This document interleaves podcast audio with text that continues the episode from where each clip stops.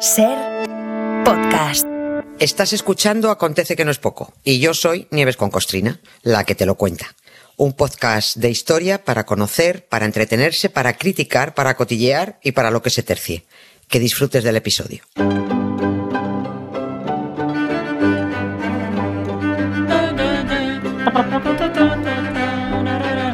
Hola Nieves, buenas tardes. Buenas tardes. ¿Qué Carlas. tal? ¿Cómo estás? Hombre, hoy nos vemos. Hoy nos vemos. Qué bien, Qué guapo estás. fantástico. Muchas gracias por la parte que me toca.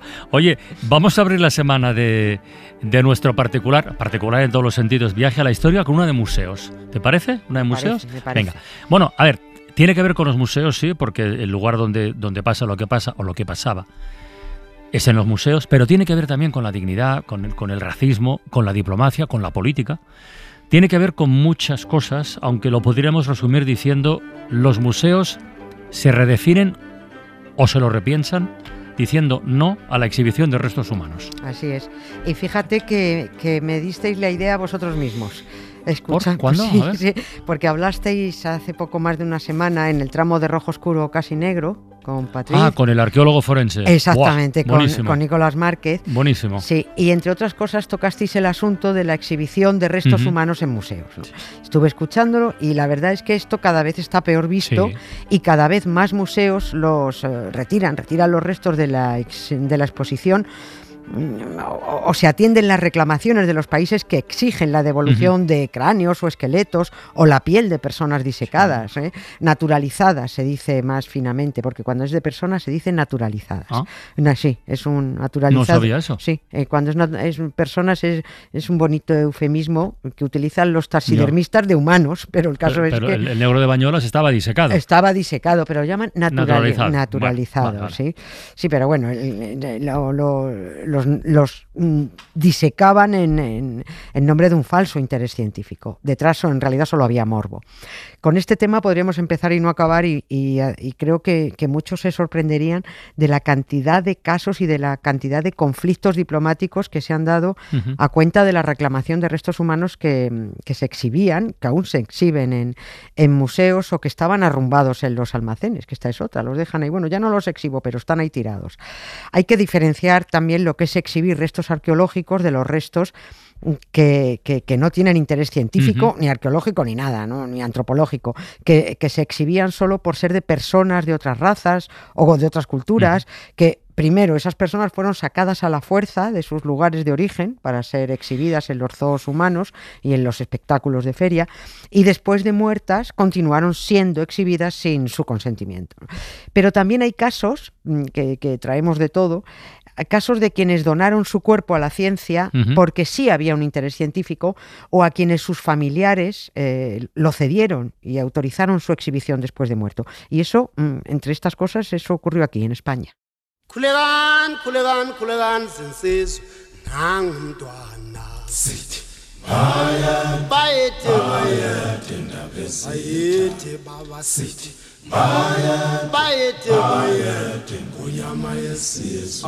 sicela ukwedlula lapha sisona somami asingabani ngokana singenzo yenyoni. Khuleka nzinsizwa nanga umntwana sithi Oye, Nieves, eh, ahora iremos al caso concreto, pero es que me he quedado dando vueltas antes. Cuando dices que ha habido muchos casos que han provocado incluso conflictos diplomáticos, Sí, hablamos de decenas de casos, de cientos, de miles, de... Ha- Hablamos de, hablamos de decenas de conflictos, pero de miles de restos, miles Ajá. y miles de restos. Aquí el más conocido es, lo has mencionado, el del negro Sí, de Bañoles, hombre, ¿no? que España tuvo que entregar a, a Botsuana, pero también hubo una gran bronca eh, con Francia cuando Sudáfrica exigió la entrega de una mujer que llamaban la Venus Otentote. También devolvió Francia cuatro guerreros charrúas a, a Uruguay. Noruega devolvió, que fue cuando estuvisteis hablando, devolvió a Julia Pastrana. Eso, Ah, eso, sí, sí. California ha devuelto restos de 18.000 indios nativos. Francia también ha devuelto las cabezas de 16 guerreros eh, maoríes a, a Nueva Zelanda. Suecia ha devuelto, es que como ves no se libra nadie, ¿eh? Suecia muchos, ha ¿eh? devuelto, sí, 18 cráneos de aborígenes australianos. Gran Bretaña, 17 esqueletos de nativos de, de Tasmania. Pero la inversa no, ¿no? No, no, no, No, hay cráneos de blancos europeos. En, No, los nativos no coleccionan blancos. No, ya, ya. Son mucho más civilizados, son mucho más civilizados. Toda esta colección de restos humanos se consideraban bienes culturales por los museos, pero no había nada científico en reunir 18 cráneos maoríes. Distinto fue el caso, por ejemplo, de Joseph Merrick, el, el hombre elefante, Sí, sí, sí. un extraordinario eh, caso del síndrome de Proteus, que eh, él donó su esqueleto para el estudio. Los órganos se perdieron durante los bombardeos a Londres en la Segunda Guerra Mundial, pero los moldes de esos órganos se conservan y el esqueleto también, pero no están expuestos al morbo del público. ¿no? Lo conserva el Hospital General de Londres y todavía llegan peticiones para tomar muestras, para, para, para estudiarlo. Mm, Pero bueno, para verlo, para ver este, estos restos hay que pasar muchos trámites porque solo se autoriza a, a especialistas. Y el ¿no? caso español que has comentado, el de que tuvo permisos, autorizaciones y tal, ¿quién era? De- o ¿Dónde está o dónde estaba? ¿Hay que hablar en pretérito sí. o todavía en presente? Pues ya vamos a hablar en pretérito, pero desde hace muy poquito. ¿Dónde estaba? Porque hace unos meses que ya no está. Desde que el Museo Nacional de Antropología ha decidido redefinir eh, eh, su misión. Han retirado el esqueleto del famoso gigante extremeño, que no tenía mayor interés científico para su exposición, salvo que era un señor muy alto. Muy alto, como si te llevaras a Iturriaga en esqueleto. Ya, a ver, por ejemplo, Sí, sí, claro, claro. La, la historia de, de su exposición es, es eso, bueno, pues eh, viene desde, desde el siglo XIX, ¿no?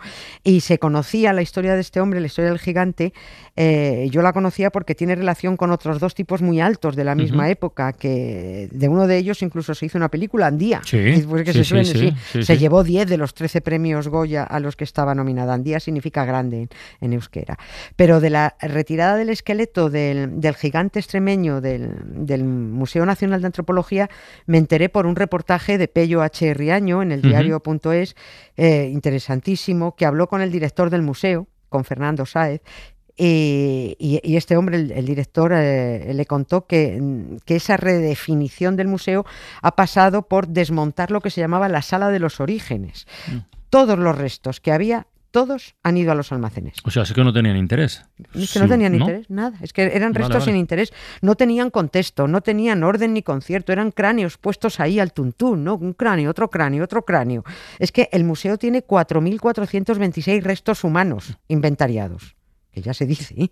y el gigante extremeño era, era uno de ellos. Eh, este hombre, el que, el que llevó el esqueleto puesto en su momento, se llamaba Agustín Luengo Capilla, era de Puebla de Alcocer, de Badajoz, eh, medía 2 metros 32, No. vivió solo 26 años y su historia está ligada precisamente a un famosísimo doctor que tiene una historia muy, muy truculenta detrás y que fue el que fundó lo que ahora es el Museo Nacional de Antropología. Y además ese museo está en el mismo palacete que era la, la residencia del doctor.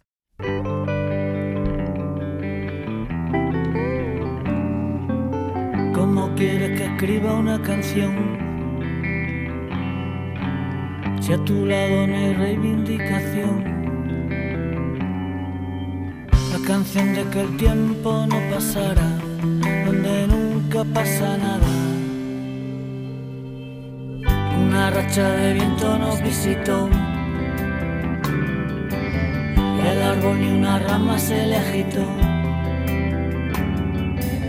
La canción de que el viento se parará, donde nunca pasa nada. Oye, ¿y cómo acabó este hombre, el gigante extremeño, Agustín Luengo, en un, en un museo? Agustín, bueno, este hombre pa- eh, padecía acromegalia, que es el crecimiento exagerado de los huesos y además es, es una enfermedad que provoca dolor y, y deformaciones. Una cosa es ser muy alto, Sí. que bromeaba antes con lo de Iturriaga. Y una otra cosa- distinta es claro, esto. y otra cosa es padecer ver, una claro. enfermedad, ¿no? Hay gente eh, muy alta pues por la cosa de la evolución, por la alimentación, por la genética, pero en el siglo XIX personas de 2,30 o de 2,40 eran auténticos eh, fenómenos. Servían para las ferias o servían para la burla directamente. Con Agustín Luengo ocurrió lo siguiente, y todo lo que cuento lo conozco gracias a una, porque de este hombre se ha publicado en prensa 50.000 cosas sin confirmar, pero conocí la investigación que realizó el profesor Luis Ángel Sánchez de la, de la Complutense, y es un, es un antropólogo. Y, y- y gracias a él descubrí bueno, pues que el doctor Velasco entró en contacto con Agustín Luengo tres meses antes de que muriera Agustín. Lo buscó porque leyó la siguiente noticia en un periódico en, en octubre de 1875.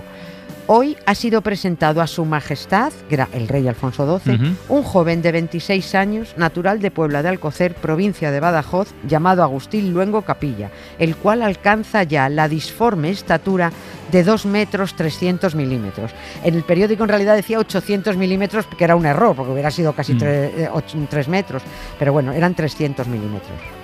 Y ese, ese humano tan peculiar lo quería para él el doctor Velasco.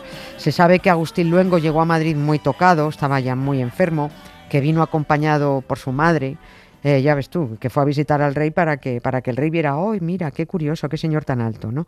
Su salud eh, se estaba quebrando por momentos y también se sabe que el 31 de diciembre eh, de aquel año, 1875, Agustín Luengo murió en una humilde pensión de la calle de Toledo, en Madrid sin recursos, atendido por un médico de, de- la beneficencia.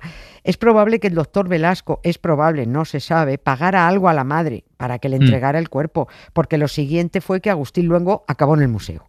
Velasco realizó una autopsia detallada, lo especificó todo muy bien, diciendo que presentaba un debilitamiento general del organismo debido a una vida de pobreza y de, y de sufrimiento, e insistió en que el estudio, esto, esto es muy curioso, insistió mucho el médico en que lo hacía con la aprobación de su desconsolada madre, quien ha manifestado su deseo de que sirviera para estudios anatómicos y, y con, el- y con la aprobación también de las autoridades respectivas. A ver, lo de la aprobación no lo dudo, porque Mm. no creo que robara el cuerpo, pero lo de que fuera deseo de su madre, pues ya esto me parece un poquito literatura de médico. En cualquier verdad. caso, este médico solucionó el problema que tenía encima la madre con su hijo muerto en Madrid. Claro, eso, porque sin- si no, eso ¿qué es, hubiera es- hecho? eso pobre? es indudable, ¿no? Porque es, es muy probable que ocurriera. No era el deseo de la madre, pero es que a ver qué hacías. Mm. Es que hay que imaginarlo. Estamos en 1875.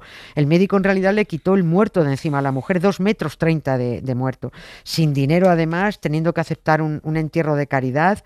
Y encima, como digo, estaban en Madrid. ¿Qué hacía esa mujer? Bueno, pues probablemente agarrar los duros que le diera el doctor, si es que le dio algo, ¿eh? y volverse a Puebla de Alcocer. Eran otros tiempos y eran tiempos muy duros. El doctor Velasco hizo un molde del cuerpo, lo revistió luego con la propia piel y el esqueleto quedó perfectamente limpio y colocadito en una, en una vitrina. Agustín Luengo se convirtió de inmediato en la estrella del Museo Nacional de Antropología y ahí ha estado, hasta, hace, hasta hace nada, ¿no? hasta que el museo ha decidido que no es un bien cultural. Agustín solo representa los restos de una persona fallecida. Claro, es que en este tema de los restos humanos, en los museos de, de antropología y de arqueología también, claro, lo complicado está en diferenciar qué es un resto arqueológico, una momia, ¿no? Sí, sí, Por ejemplo, por ejemplo. de un resto que unos pueden considerar antropológico, pero que al final son solo restos humanos. Pues, o sea, unos eh, cráneos por ahí, unas calaveras. Es que, No sé, claro, no sé, es- tampoco- es- no, no, pero imagínate, si tú no lo sabes, yo tampoco, pero esto no lo tienen resuelto ni los que, ni los que entienden de Mm. ello, ¿no? Por eso hay tanta bronca en torno a la reclamación y a la devolución de restos, aunque el, el- el que no quiere devolver los restos, y a veces se niegan a... a- a- a- a- no, no lo exhiben, pero se niegan a devolverlo, pero lo esconden en los almacenes. As- mira, hasta el año 2002, un museo del centro de Francia, en Montbrison, tuvo expuesto a un catalán disecado. Anda, no me, río, tiene. Sí, era un tipo que capturado durante las guerras napoleónicas, luego murió en el museo y ya decidió quedarse, quedarse allí. Pues ya me contarás qué interés antropológico tiene un catalán disecado, un andaluz tampoco, ni un No. gallego, ¿no? Pero qué interés tiene, pues era un humano. Pero, por ejemplo, el Museo Nacional de Antropología mantiene en exhibición una cabeza reducida Ah, bueno, de, claro, jibarizada, pero eso es otra cosa. Es distinto, Claro. porque eh, es de de los nativos del Amazonas, pero no es porque sea una cabeza de un señor, sino porque es un ejemplo antropológico de un rito guerrero. Claro, ¿no? A ver, ojo que por aquella zona estuvieron cazando cabezas y reduciéndolas hasta 1960. ¿eh? Que yo no, digo- no te digo yo que no, no haya que retomar algunas costumbres para ir frenando el turismo de masas. Otro día, otro día ya van a caer los otros dos eh, gigantes que fueron muy célebres, los que hubo, estuvo en Espa- hubo en España en, en el siglo XIX. Fermina Rudi, aragonés de Sallén de Sí. Gallego, que medía 2,29, y el prota de la peli Andía, Miguel Joaquín Eleizegui, que de, de 2,42, que estos se cuidaron muy mucho de que ningún museo los colocara en alguna vitrina y se ocuparon de desaparecer. Pues ya hemos empezado la semana, Nieves. Sí, Mañana más, ¿eh? mañana más. No te olvides. Venga, un beso. Hasta Gracias, mañana. Para no perderte ningún episodio, síguenos en la aplicación o la web de la SER, Podium Podcast o tu plataforma de audio favorita.